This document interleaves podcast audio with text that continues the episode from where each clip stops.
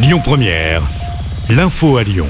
Bonsoir à tous. Dans l'actualité ce mercredi, une enquête est en cours à Lyon. Un adolescent de 14 ans a été grièvement blessé par balle au niveau de la tête hier soir. Il a été découvert à son domicile dans le deuxième arrondissement rue Victor Hugo. Des investigations sont en cours pour déterminer la provenance de l'arme à feu. Le jeune homme a été pris en charge par le SAMU et transporté à l'hôpital femme mère enfant. Une autre enquête ouverte cette fois-ci à Neuville-sur-Saône. Un collégien a reçu un coup de couteau par un autre élève. Ça s'est passé hier dans un collège de la commune au nord de Lyon. Les jours du jeune homme ne sont pas en danger. L'agresseur, quant à lui, un jeune âgé de 15 ans, a été interpellé et placé en garde à vue. Une quinzaine de personnes évacuées la nuit dernière à Corba après un incendie dans un appartement. Le feu serait parti d'une cuisine. Deux hommes ont été transportés à l'hôpital. Une vingtaine de pompiers étaient mobilisés la nuit dernière. Petit rappel sur le plan sanitaire, l'obligation de porter un masque en extérieur s'est terminée à Lyon et Villeurbanne depuis ce matin.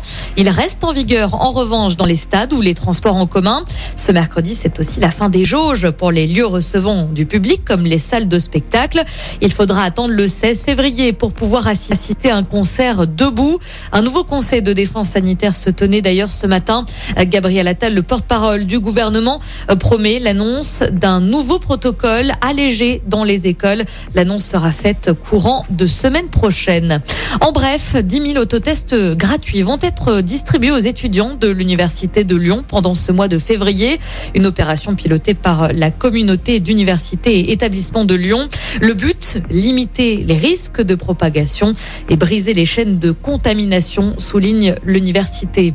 En football, l'OL est à la septième place après cette victoire hier soir de buts face à Marseille.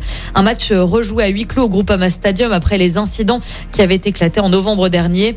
Grâce à cette belle victoire, les Lyonnais sont désormais à 6 points de Marseille, actuellement troisième. L'OL se déplace à Monaco ce samedi pour le compte de la 23e journée de Ligue 1. Écoutez votre radio Lyon Première en direct sur l'application Lyon Première, lyonpremière.fr et bien sûr à Lyon sur 90.2 FM et en DAB+. Lyon Première